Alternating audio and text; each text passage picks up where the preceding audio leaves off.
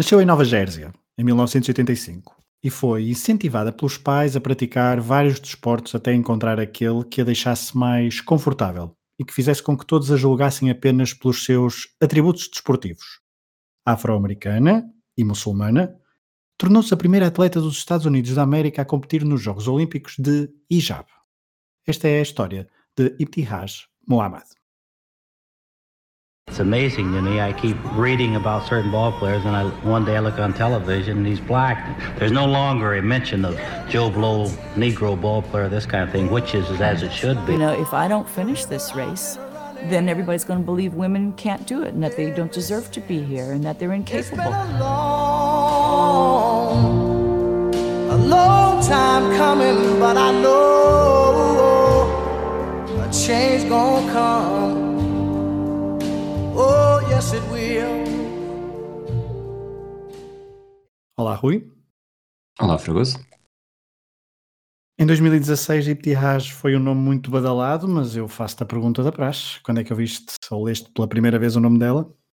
Umas semanas antes dos Jogos Olímpicos, quando estava a fazer aquele trabalho habitual de prospecção de quais seriam as melhores histórias de atletas antes da, da competição começar, e, e lá está, como tu disseste, este nome estava a ser muito badalado e mal sabia eu que acabaria por ser um, um pioneiro num podcast, que na altura já ouvia podcasts, mas não fazia sequer ideia, queria, queria ter alguns, e, mas não deixa de ser curioso.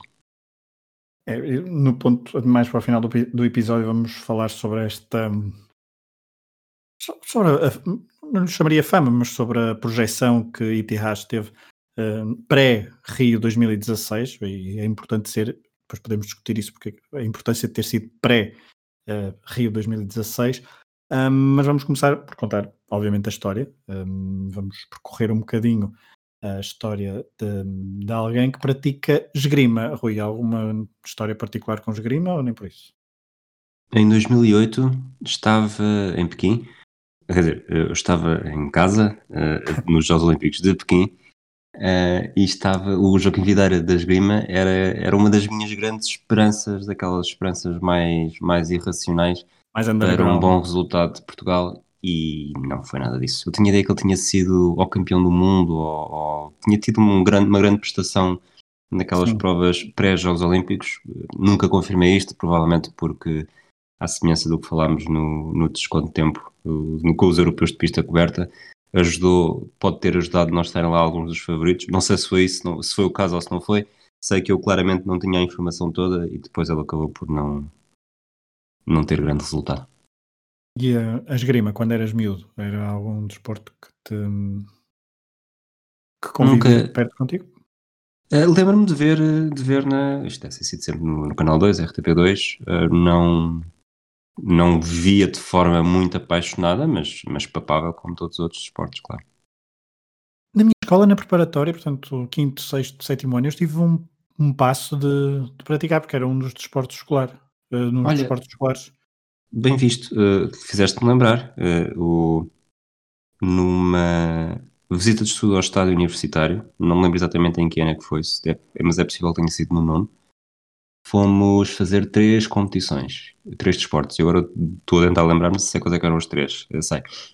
Uh, foi a única vez que cadei de patins, com, uhum. com uns patins, uns quatro ou cinco tamanhos acima dos meus, portanto os meus tornozelos sofreram muito naquele dia. Não caí nenhuma vez, mas estava sempre a, a dobrar os tornozelos. Andar a cavalo, muito devagarinho, um cavalo, coitado, era mais baixo do que eu.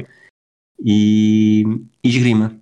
E aprendi da pior forma que, que o braço não dominante tem de estar sempre atrás de, do, do, do tronco, porque mesmo, mesmo com proteção continua a doer bastante. Minha mão perto. direita nunca mais foi a mesma. Hum, ok. Eu estive mesmo perto de, de, praticar, achava bastante piada e, e é dos desportos que eu mais gosto de ver na, na televisão na altura dos Jogos Olímpicos.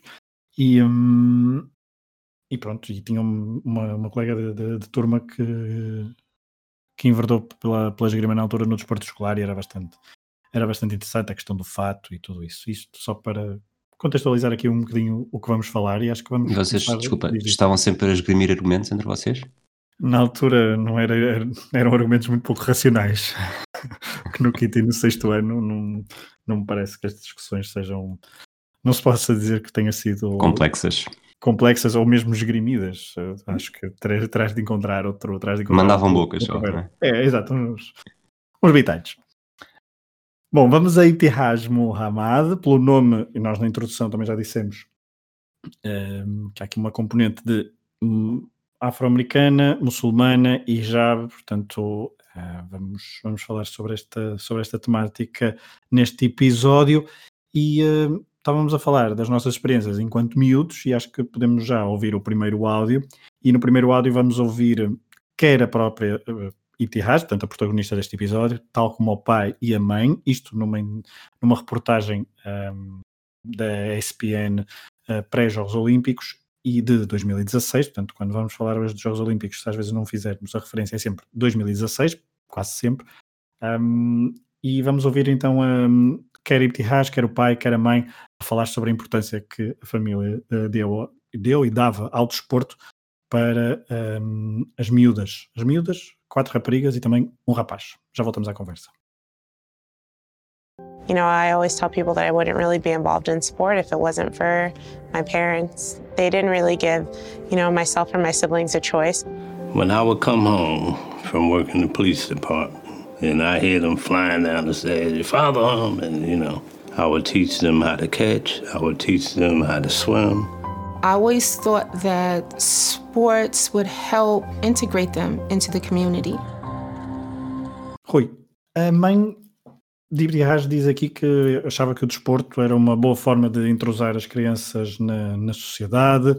Uh, digo eu agora, para além de melhorar aspectos físicos e motores, um, concordas com esta, com esta perspectiva e se achas que, mesmo aqui numa nossa perspectiva mais uh, portuguesa e aqui no, no, na nossa realidade, achas, e, e tu também praticaste desporto quando eras miúdo, achas que te ajudou a integrar junto de outros miúdos com outros contextos?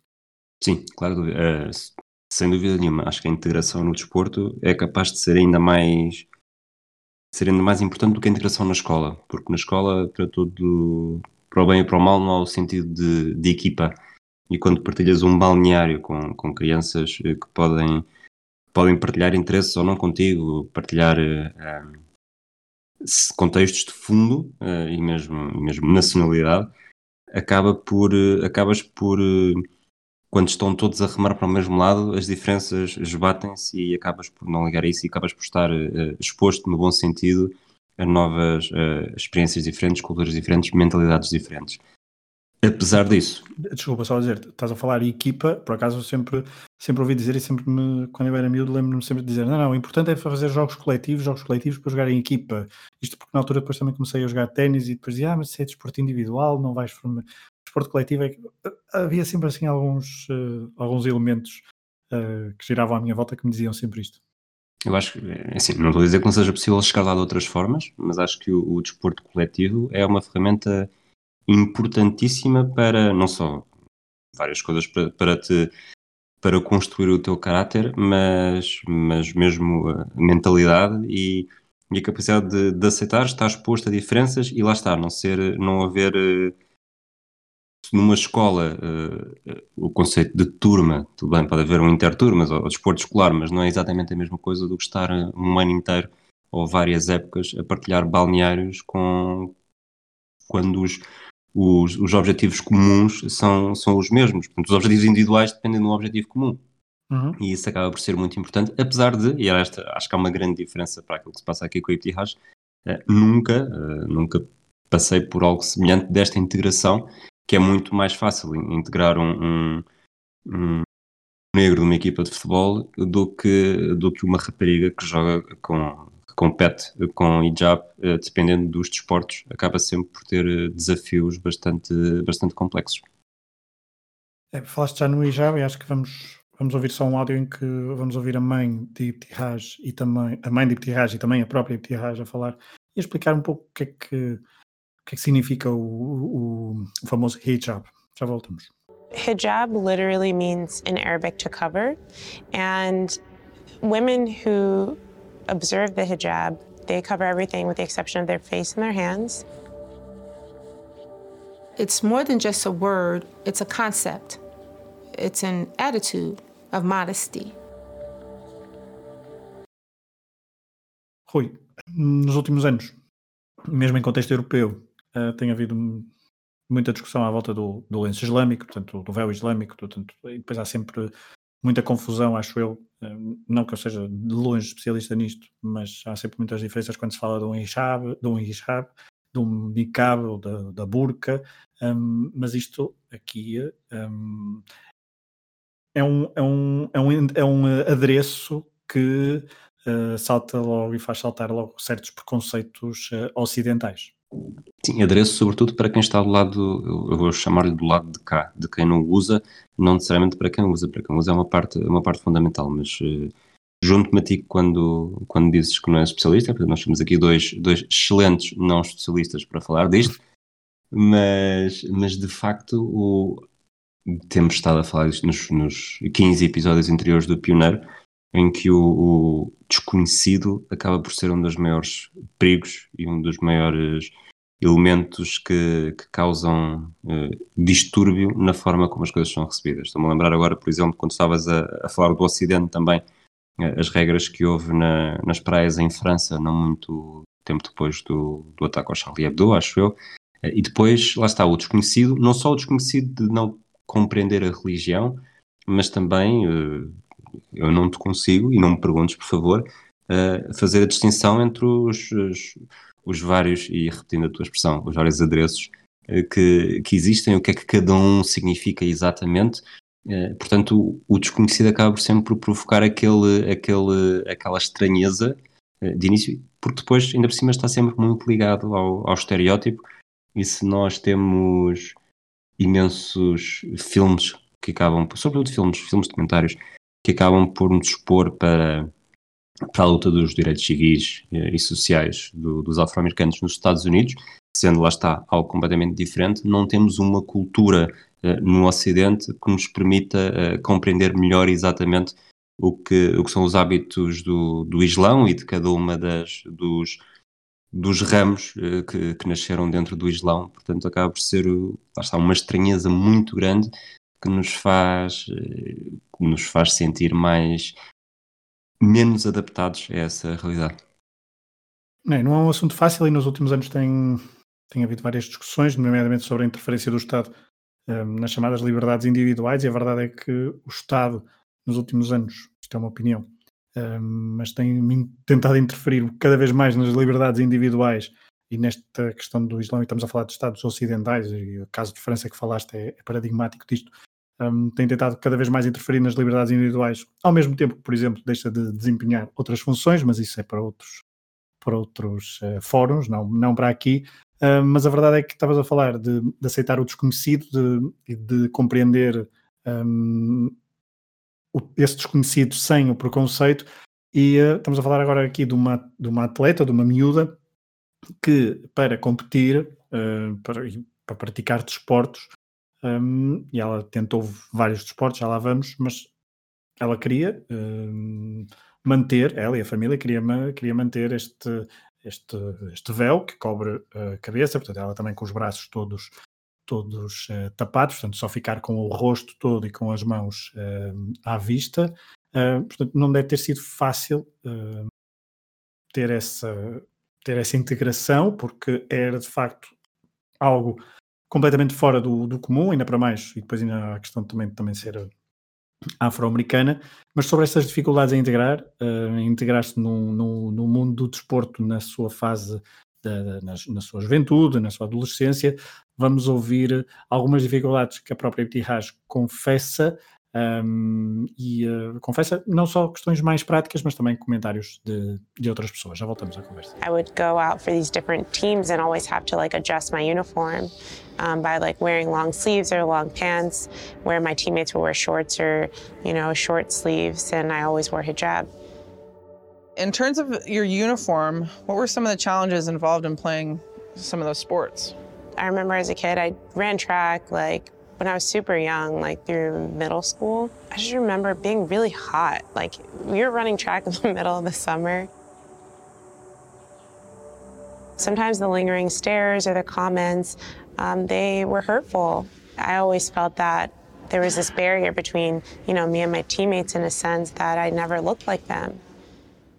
Rui, nós aqui no Pioneiro tentamos sempre pôr no papel do, do protagonista um, e de facto em questões menores, numa escala completamente diferente. Eu lembro-me de, algumas situações com 8, 9, 10, 11, 12 anos, ou comigo, ou com, outras, eh, com outros eh, colegas, com questões absolutamente menores, mas isto deve, ser, deve ter sido bastante, bastante difícil de, de aceitar certos comentários, porque lá está, a diferença era visualmente impactante. É, e visualmente uh, dupla também, não é? Não só o facto do, do hijab, como também o facto de ser, de ser afro-americana.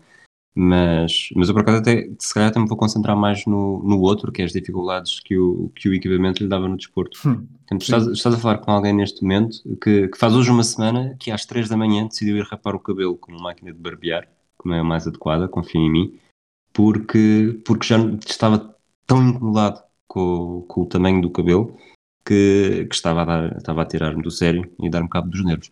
Portanto, imagino que é que é alguém a competir uh, e ela fala do, do atletismo, com, com muito calor e estar totalmente coberta. Portanto, foi algo que também já falámos, uh, não com grande, com grande impacto, um, ou durante muito tempo, no caso da, da Sara Atar.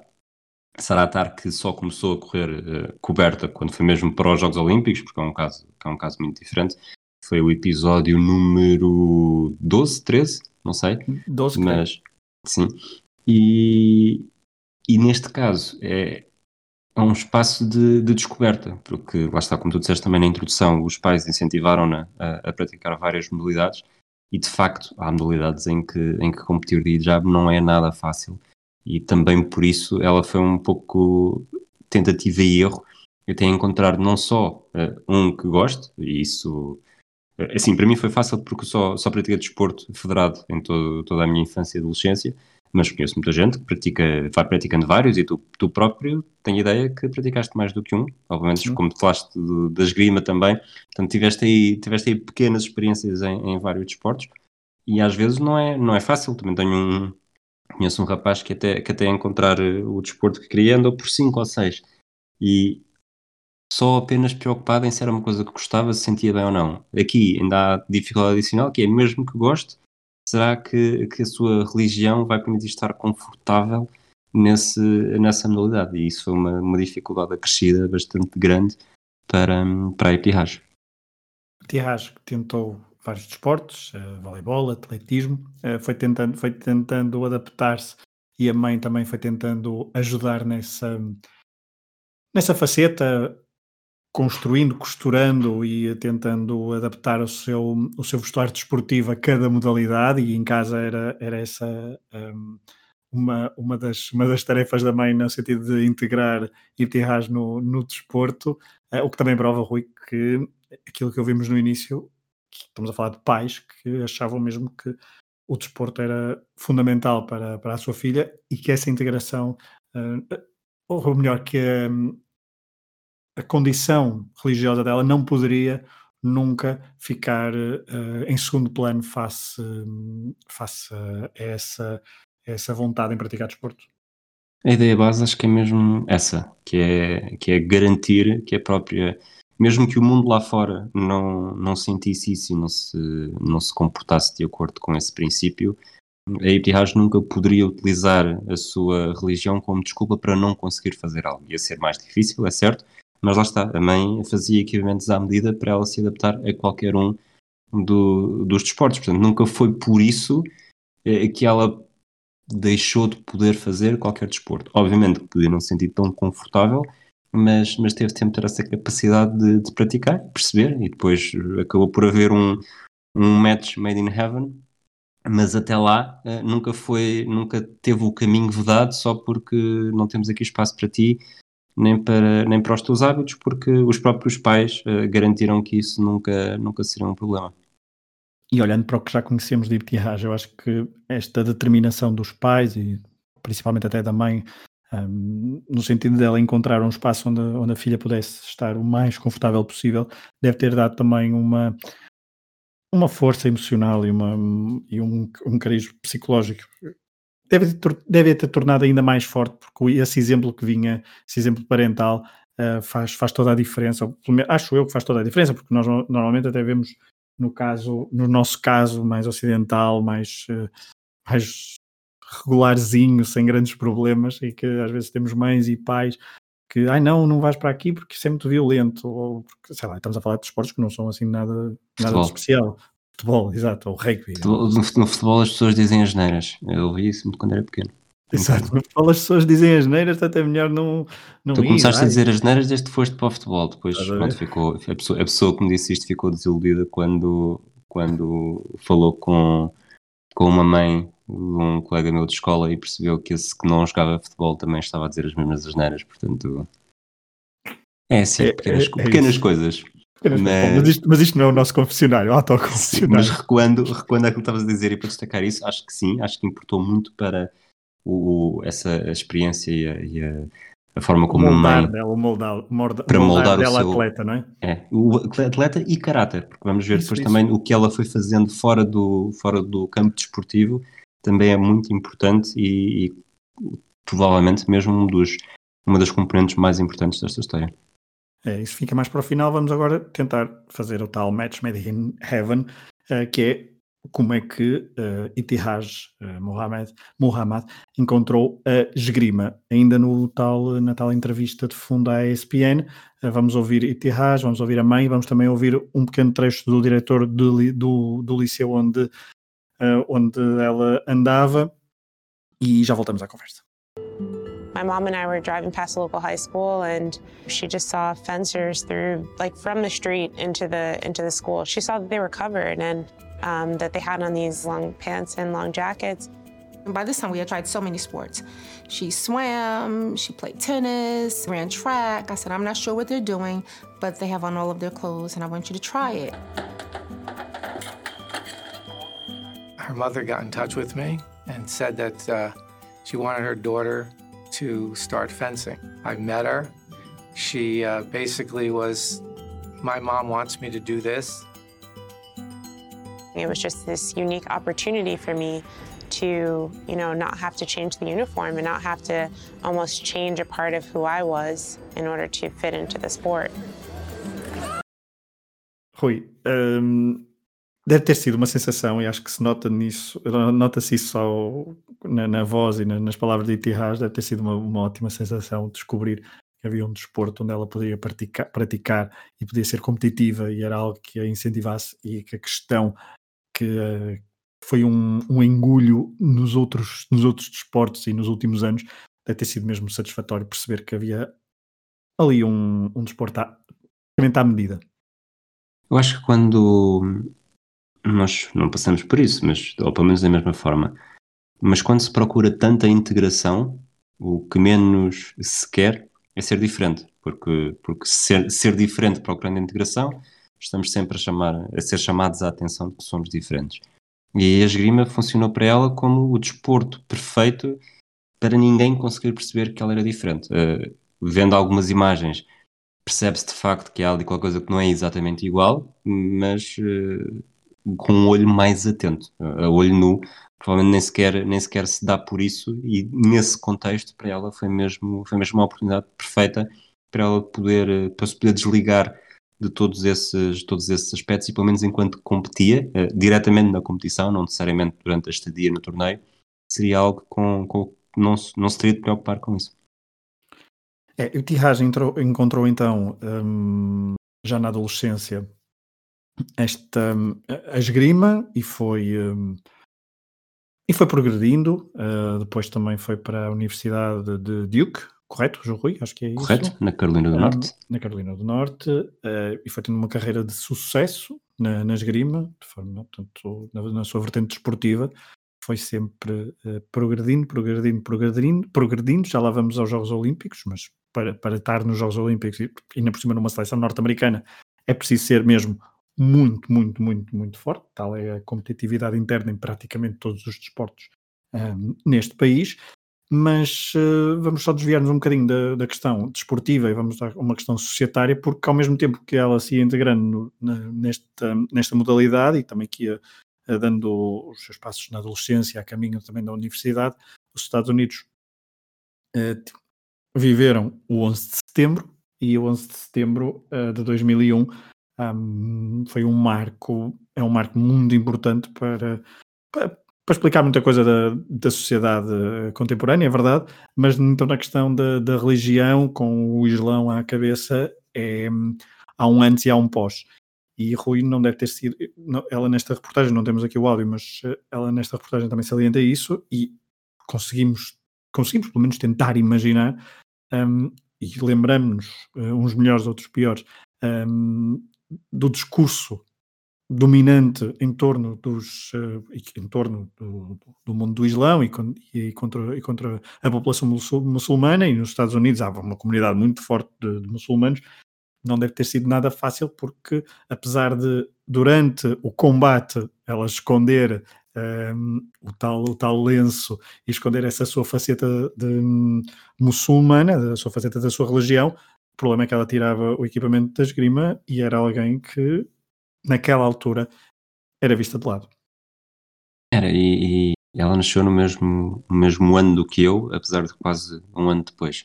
Portanto, teria, teria 15 anos quando foi o, o 11 de setembro. É uma idade que, por si só, já é bastante, bastante complicada em termos de, de relações adolescentes e de coisas que adolescentes dizem.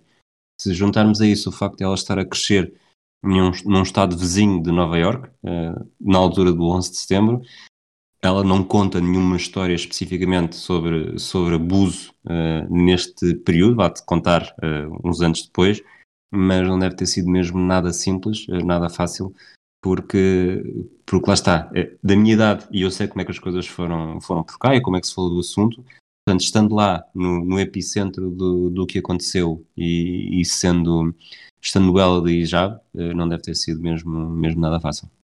Isto também só valoriza um pouco valoriza mais, aliás, um, a sua trajetória, porque um, lá está com 15, 16 anos, ter de lidar com isso e mesmo assim afirmar-se desportivamente, sempre, nunca renegando a sua, a sua condição religiosa, um, também valoriza um pouco, valoriza ainda mais, aliás, a sua, a sua, o seu percurso desportivo.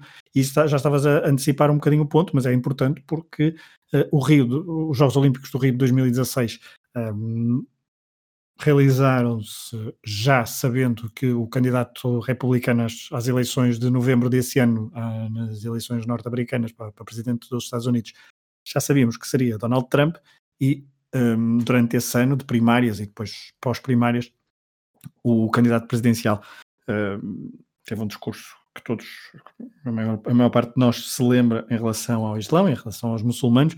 E quem não se lembra é, é... tem muita sorte. Exato, mesmo. Uh, e, aliás, com, com práticas que mal chegaram à presidência uh, impostas, com questões de, blo de bloqueios e de, de, de, vistos, etc. Mas um, isso uh, ainda, portanto, de 2001 a 2016 passaram-se, portanto, 11 de setembro de 2001 a esta altura, verão primavera de 2016, passaram-se um bocadinho menos de, de 15 anos, mas a verdade é que não, não se sararam feridas, e por isso é que, esta, é que trazer este, esta, este, esta personagem e este, este marco não deixa de ser também eh, em 2016 e agora também em 2021, obviamente, bastante, bastante impactante. Vamos ouvir um áudio da Deep Raj a contar um, eh, um acontecimento em abril de 2016 numa rua de Nova York, um, precisamente por causa dessa discriminação frente a muçulmanos, hum, na ressaca ainda do discurso que estava a irromper por parte de Donald Trump. I was leaving practice one day with a teammate and I had someone confront me on the street and you know, accuse me of looking suspicious and saying that I looked like I was going to go blow something up and that he was going to call the police and he followed me. Rui, queres acrescentar mais alguma coisa? Este, este clima que se vivia nos Estados Unidos antes de entrarmos na história uh, mais olímpica, chamamos assim? Eu, há uma parte de mim que gostava de ser, de ser sortudo e já não se lembrar, portanto vamos, vamos passar para o segundo segmento. Ou para então outro segmento. Outro segmento e vamos passar mais à questão do mediatismo. Eh, nós na altura, há pouco dissemos que Itihaj, e foi aí que ouvimos falar pela primeira vez, a maior parte, uma boa parte de nós ouviu falar pela primeira vez de Itihaj pré-Jogos Olímpicos, o que não é muito normal, um, acho eu, um, é mais normal depois de acontecerem os feitos, mas a verdade é que Ibtihaj teve um certo mediatismo uh, por parte da imprensa norte-americana uh, e de forma bastante um, disseminada por vários meios de comunicação social e por vários formatos de comunicação social, uh, o facto de, ter -se, de se ter apurado, e mesmo antes de chegar ao Rio de Janeiro, ela que já tinha falhado os Jogos Olímpicos de Londres em 2012, culpa de uma, de uma lesão uh, na mão, portanto adiou por quatro anos este, este feito histórico e, e calha exatamente nas, no meio do, de uma campanha para as eleições presidenciais, mas esta, esta importância, perdão, a importância então do apuramento para os Jogos Olímpicos foi muito uh, mediatizada e, e, ela sempre foi, entre aspas, vendida na imprensa como a primeira mulher e a primeira atleta que competirá nos, uh, nos Jogos Olímpicos ao serviço dos Estados Unidos da América com o hijab. Um, e tanto foi o mediatismo que uh, o, o, comandante supremo da nação, Barack Obama, na altura, um, numa recepção a atletas que iam participar nos Jogos Olímpicos, creio, um, referiu-se a ela muito especificamente desta forma. When Team USA marches into the next Olympics, one of the Americans waving the red, white and blue will be a fencing champion wearing her hijab. I told her to bring home the gold. Rui, um, e Tiraj também já tinha praticado, um, entre aspas, esgrima com o Michelle Obama uh, em Times Square um, este, esta mensagem de Obama, naquela altura, é, é, é, todo um programa, não é? Por parte de, de, Obama, mas também por parte de toda a importância que, para uma parte da sociedade americana, e sabemos como estava, como estava e como está dividida a sociedade norte-americana, é, mas como para, essa, para esta parte, é, chamemos-lhe mais. Um, posso dizer, menos troglodita, um, dava a um feito como este. Os Estados Unidos são um país muito, muito heterogéneo, portanto, qualquer balanço desta forma vai ser bastante perigoso. Mas eu diria que o progresso de, de mentalidade de, e de, de, aceitação do, do próximo que começou em 2001, ou, houve aquele, aquela grande quebra em 2001 e depois houve um processo lento de, de aceitação acabou em 2016, alguns durante, durante este período de, de, campanha e com o aparecimento em grande, em grande plano do, do Donald Trump, mesmo que, que alguns ataques nos, nos, meses e até anos anteriores já tivessem deixado alguma moça. A partir de 2016, isso, lá está, houve novamente um retrocesso e agora está... Veremos como é que será, como é que será os, os próximos anos. O que é certo é que aqui a Ipihaj Mohammed, além de desempenhar o seu, o seu papel como desportista, uh, acabou por ser, como tu, e recuperando um termo que tu disseste, uh, vendida, como, como um exemplo de, de, inclusão e de como os Estados Unidos, uh, todos são americanos, é? E neste caso são mesmo, os pais nasceram nos Estados Unidos, não é, nem sequer é o caso de filha de, de imigrantes, Exato. que é uma, é uma questão mesmo diferente. Os pais nasceram nos Estados Unidos, decidiram converter-se ao Islão, levaram, essa, levaram as suas crenças para, para os cinco filhos e, e a partir daí, pronto, cada um é, faz parte da, da, da, liberdade e do sonho americano, cada um pode, pode fazer da sua vida aquilo que quiser. Eh, e, e numa altura que, que estava a passar a ser bastante, bastante conturbada, uh, não acho que este, que este momento do Barack Obama tenha sido inocente. Ele sabia claramente aquilo que estava a fazer, estava não era uma manobra de, de marketing, longe disso, até porque o, o, currículo dela fala por si, mas, mas acabou por ser também uma forma de, de mostrar ao mundo eh, e, sobretudo, ao país que, que, somos todos iguais, temos todas as mesmas capacidades e, e o impacto de ela, de ela vencer, poder vencer um medalha de ouro no Rio de Janeiro, sobretudo a nível individual, teria, teria um, enorme, um enorme peso na sociedade norte-americana neste período.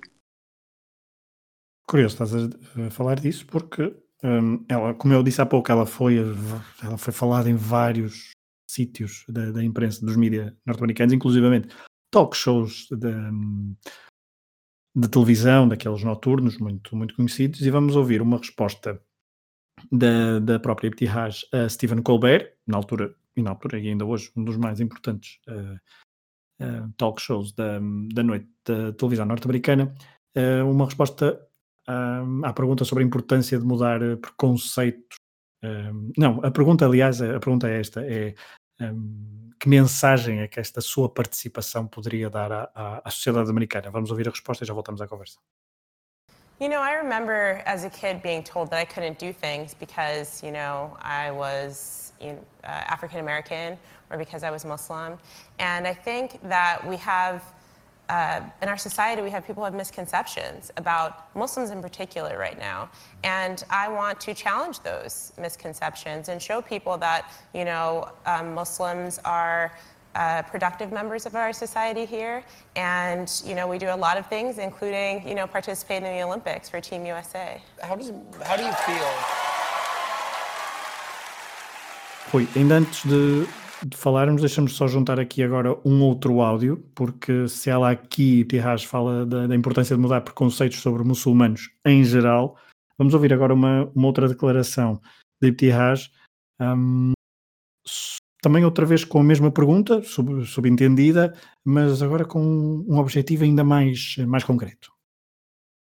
I wanted to challenge the narrative that Muslim women are meek and docile and oppressed, being unapologetically Muslim, black, a woman, and it's like either you like it or you don't, and I don't really care either way. Portanto, Rui, ela primeiro fala da importância de mudar preconceitos sobre muçulmanos em geral, mas depois também dá uma mensagem muito concreta eh, para uh, mudar preconceitos sobre as mulheres muçulmanas, sobre as jovens mulheres muçulmanas e a sua condição e sobre mudar certas perspectivas. Um, era alguém, e é alguém que tinha perfeita consciência da sua condição uh, pioneira, ao contrário, por exemplo, de, de Sara Tarte, quem falaste há pouco. Era exatamente isso que eu ia dizer. É alguém que, pelo seu, pelo seu contexto e pelo seu crescimento, e com uma importância. Eu acho que por aquilo que ouvimos há pouco, uh, e pelo por áudios que estão na reportagem da ESPN, que nós não trazemos necessariamente para aqui, eu acho que o pai teve uma grande importância em, em cultivar uh, o interesse no desporto e quando chegava a casa levava-os levava para a rua para fazer todo o tipo de coisas que costumamos ver nos filmes dos pais a fazer com os filhos, como apanhar beisebol, mas, mas a mãe parece-me que teve um impacto muito maior na, na, capacidade dela perceber o seu contexto e a importância que as suas ações poderiam ter. E aqui, nesta altura, ela já, já está claramente a assumir esse, esse papel de pioneira, sabe que é pioneira, sabe o que é que pode fazer para, para explorar, no bom sentido, esse papel de pioneira e não ser apenas como a Sara Atar que dá a cara e sem perceber exatamente o contexto e aquilo que, aquilo que está a acontecer em seu torno, num país que só é o dela por, por uh, influência familiar e convite de, de Comitê Olímpico. Neste caso, uh, uh, a Etihad Mohamed faz mesmo, o, faz mesmo questão de promover esse, esse progresso de uma forma bastante salutar, porque lá está, não é apenas o, alguém que está a assumir o papel de pioneiro, é alguém que além de estar a assumir o papel de pioneiro, é uma desportista de alta competição. Que nos Jogos Olímpicos de 2016, no Rio de Janeiro, e eu concordo com essa parte principalmente da mãe, e acho que se investigarem um bocadinho a história e, e, e, ouvirem outros, outros áudios e outras entrevistas, acho que essa parte da mãe é mesmo, é mesmo muito importante, mas uh, olhando, olhando agora para o contexto desportivo, um, Itihaj Mohamed, uh, portanto, estamos a falar de alguém que nasceu, acho que não disse, uh, disse que era Nova Jersey logo no início, mas é, a cidade é Maplewood, que tem um nome eu gosto, às vezes há nomes que eu, que eu gosto. E agora estava aqui a ler certos. Um, estava aqui a ler umas notas e saltou-me o nome Maplewood e acho que é um nome, é um nome engraçado. Mas ela conseguiu, um, não trouxe o ouro para, para casa, tal como o Barack Obama, o Barack Obama tinha pedido. Na competição individual, um, Sabre um, ficou em 12 lugar na competição individual, mas na competição por equipas uh, trouxe uma medalha de bronze, Rui. E isto uh, não foi, se calhar não foi, e já vamos falar disso, não foi a maior medalha, mas não deixa de também ter eh, tido um outro impacto, um ainda maior impacto. Neste, houve, aquela, houve o buzz pré-Jogos Olímpicos, mas ela ter subido ao pódio juntamente com as, com as, suas, três, com as suas três companheiras de equipa e usar o, o hijab uh, naquele pódio e receber a medalha tem ainda mais impacto visual. Exatamente, acho que é, é isso. Foi, foi o momento que lhe valeu, que permitiu que, que não fosse apenas uma, uma nota de rodapé e que se pudesse voltar a trazer o tema e com, com propriedade de não só a primeira mulher a competir nos Jogos Olímpicos de hijab pelos Estados Unidos, mas também a conquistar uma medalha. Portanto, houve algo que se, que se aprende muito quando, quando se vê E filmes e séries em equipa. Exato, em equipa. Eh, que se aprende muito em filmes e séries de, de política norte-americana, a chamada photo op, e, e ter uma fotografia com, com a Ibihaj Muhammad de, de hijab com uma medalha eh, com a bandeira dos Estados Unidos nos Jogos Olímpicos, o maior palco eh, desportivo, hum, deixa- tem um impacto tem um impacto enorme e, e acaba por ser por marcar a diferença e voltou a, a confirmar aquilo que uma coisa é, é que se ela não ganhasse, se ela não vencesse, eh, provavelmente poderia até haver uma, uma- um movimento de, de contra-resposta Um pouco de para escárnio, não era? Sim, e a ganhar, pronto, mesmo sendo uma medalha de bronze, é o suficiente para, para mostrar mais uma vez que lá está, integração total, eh, vitória, vitória em equipa e, e esperava-se que pudesse, que pudesse ter mudado as mentalidades e acredito que tenha muda- mudado de alguma forma, mas não seja porque mais crianças, mais adolescentes eh, leram sobre, sobre isso, mesmo que não seja muito, e puderam questionar, eh, cada uma da sua maneira, também dependendo do- da educação que tiveram em casa e do contexto em que vivem, mas acabam por estar expostos a uma realidade diferente que não estariam de outra forma. É, principalmente o facto de serem em equipa, ela subir ao pódio juntamente com as outras três companheiras bastante diferentes hum, visualmente, porque tinham a, a cabeça e só tinham o, o- o cabelo todo descoberto e ela não, só isso também cria logo uma. chama logo a atenção e acho que isso é, é mesmo bastante impactante. Hum, Estavas a falar de miúdos a lerem sobre hum, esta história de Ibtihaj no Rio de Janeiro de 2016, mas a verdade é que houve um pós-Rio 2016 para Ibtihaj, hum, com tanta ou maior importância até eh, do que a prestação desportiva e o facto de ter sido pioneiro, eh, pioneira hum, a nível desportivo, porque uh, foi bastante falada, tem sido bastante falada no, no pós-Rio de, de 2016, um, porque escreveu um livro, porque houve uma, uma boneca Barbie uh, representando, não é? Agora, agora está-me a faltar o, o termo, mas uh, mimetizando, digamos assim. Inspirado, não? Ou inspirado, exato, inspirado na, na Ibtihaj. Um, as próprias marcas desportivas, um, as principais marcas desportivas, também têm apresentado cada vez mais um, acessórios e roupa desportiva adaptada um, à condição uh, religiosa, e portanto, no caso, um, com a cabeça tapada, com os braços uh, também, uh, também tapados, e também noutras revistas da especialidade, aquelas célebres revistas como a Sports Illustrated, por exemplo, ou outras, já não me lembro se a Sports Illustrated teve ou não, mas também nas, nas capas e também tem dado destaque a várias outras atletas, um, ou seja, uma maior diversidade, e isto a Ibtihaj pode ter sido o primeiro, pode, sido, pode não, foi bastante, bastante importante para mudar certas mentalidades e para abrir um pouco o, o jogo neste, neste aspecto. Um, eu, eu, há pouco falei de um livro, uh, vamos ouvir um excerto de uma entrevista que Ibtihaj deu a Hillary Clinton e também à filha, agora a filha é Chelsea, a Chelsea, Chelsea Clinton, sim. exatamente. A filha... Chelsea ou Arsenal, é uma delas. Fulham. Uh, Chelsea Clinton, portanto, isto foi em março de 2020 e vamos ouvir uma, uma resposta sobre uh, o livro uh, Infanto Juvenil que Ibtihaj escreveu. I knew when I signed my first book deal that I wanted to, you know, delve into children's literature because as a kid I remember not seeing myself represented in contemporary, you know, children's books. Um, not having, you know, a black character to read about or someone that I could see myself self in. I was a really big fan of like Babysitter's Club and the American Girl series, and um, they didn't have uh, stories that I felt like represented, you know, the black community or even the Muslim community. I think it's far too long to not see ourselves represented in the children's literary world. Rui, eu acho que esta mensagem que que Ibtihaj dá, acho que é fortíssima e sintetiza um pouco aquilo que temos vindo a falar e que há pouco tu disseste de jovens, nem que seja um, dois, três jovens terem se inspirado na, nesta história, porque ela diz que escreveu o livro a pensar nas crianças muçulmanas que, como ela, principalmente as raparigas, um, que na altura, quando eram jovens, nunca se viram representadas uh, em livros, em desenhos animados, em uh, coisas que os miúdos veem, uh, mas que um, há um padrão, não é? E portanto eu não sei bem o que isso é, porque lá está, não é? Nunca tive um problema com isso porque nunca me senti diferente daquilo que se me apresentava, mas imagino que muitos miúdos e muitas miúdas, como ou numa situação semelhante à David Raj, se tenham perguntado sobre isso e ela, o facto de ter escrito um livro a pensar nesse target, um, eu disse uma expressão em inglês, ok? A pensar nesse público-alvo, um, foi essa a sua maior motivação.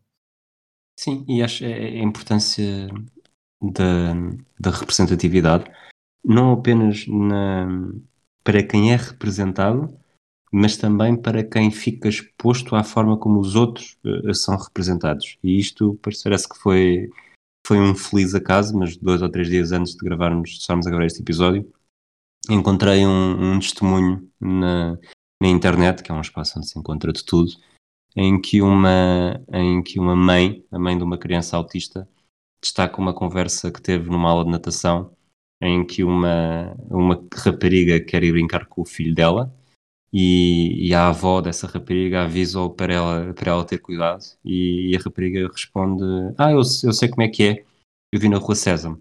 E esta mãe destaca, destaca a importância da representatividade de uma, de uma personagem chamada Júlia, que é autista. Aqui neste testemunho eh, ela diz que a, que a personagem é não verbal, não, depois estive a ver mesmo o episódio em que a Júlia é apresentada e não é bem assim, mas, mas o próprio, aqueles 10 minutos uh, acabam, 10 minutos do, do episódio em que a, a Júlia é apresentada, acabam por ser eh, perfeitos para, para apresentar o autismo às pessoas, porque há o, o Popas, isto agora foi uma, uma viagem na minha memória para eu saber como é que, era, como é que se chamava aquela personagem, mas o Popas chega a um sítio onde estão, estão várias crianças a brincar e a Júlia é uma delas e acha estranho que a Júlia não responda, não, não cumprimente, quando fica quando fica bastante instável quando começam a.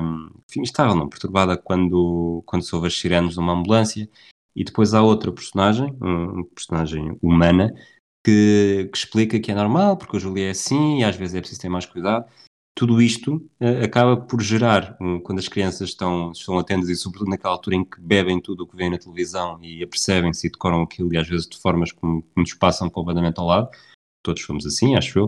Portanto, também por isso ainda temos memórias de jogos de futebol de, de uma altura em que não interessava nem ao menino Jesus e, e as memórias ficam-nos para sempre.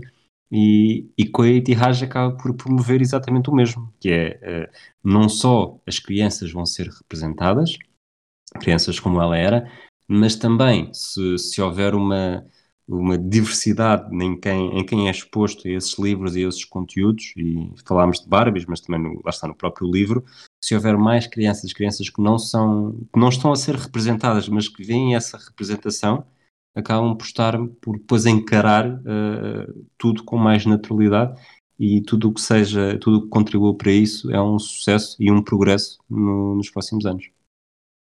Progresso, mesmo assim, um, algo lento. Não queria terminar este, este episódio com um tom pessimista, mas vou trazer. Então uma, volta atrás e repete.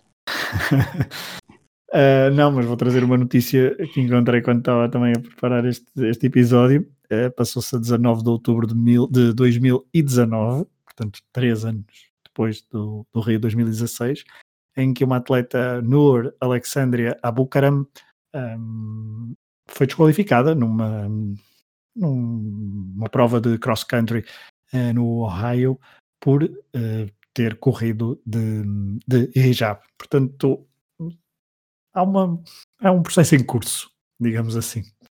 Portanto, eu não queria Sim, terminar isto. Não conhecia, sem, sem comentários. Antes, os, os, o, o, o ciclismo norte-americano não. Desculpa, disseste uma prova de quê? Cross country. Ah, ok, esquece. esquece. É, como é atletismo, comecei... também é corrida. Sim, sim, sim, sim, sim. Como é atletismo, como é corrida, estava a pensar em Saratar agora, mas. Um, mas é uma vantagem, é, uma, é claramente uma vantagem competitiva correr de, correr de Ijab. Claramente, diminui imenso, imenso o atrito que, nos campos de cross-country. Olha ali nas amendoeiras lá embaixo, por exemplo. Deve ser incrível, agora que estão a florir.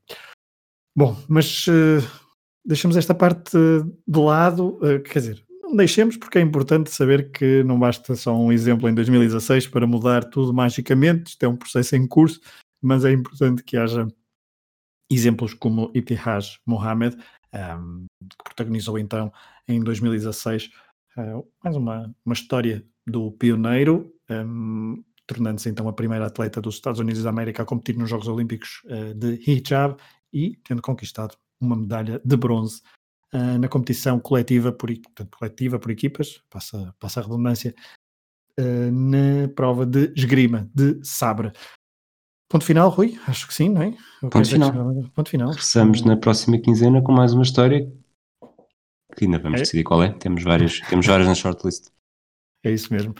Um, dentro de 15 dias, uh, novo episódio do Pioneiro, um podcast do projeto Hemisfério Desportivo. Esperemos que tenham gostado desta história. Daqui a 15 dias há mais. Um abraço a todos e até a próxima. It's amazing to me. I keep reading about certain ball players, and I, one day I look on television and he's black. There's no longer a mention of Joe Blow, Negro ball player, this kind of thing, which is as it should be. You know, if I don't finish this race, then everybody's going to believe women can't do it and that they don't deserve to be here and that they're incapable. It's been a long, a long time coming, but I know a change gonna come. Oh, yes, it will.